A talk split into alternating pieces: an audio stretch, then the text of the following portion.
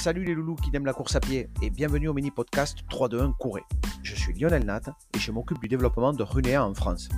Dès que la rédaction de runea.fr s'enflamme sur un sujet running, je le partagerai avec vous sous format de ce mini podcast de 10 minutes maxi. Test matos, entraînement, prévention de blessures, alimentation, résultats de course, tout y passera. Mais Runea c'est quoi?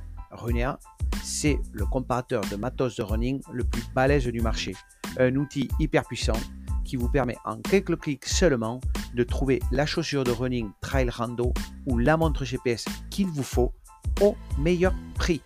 Utilisez Runea avant d'acheter, c'est bien s'informer, gagner du temps et faire des économies. Vous êtes prêts pour l'épisode du jour?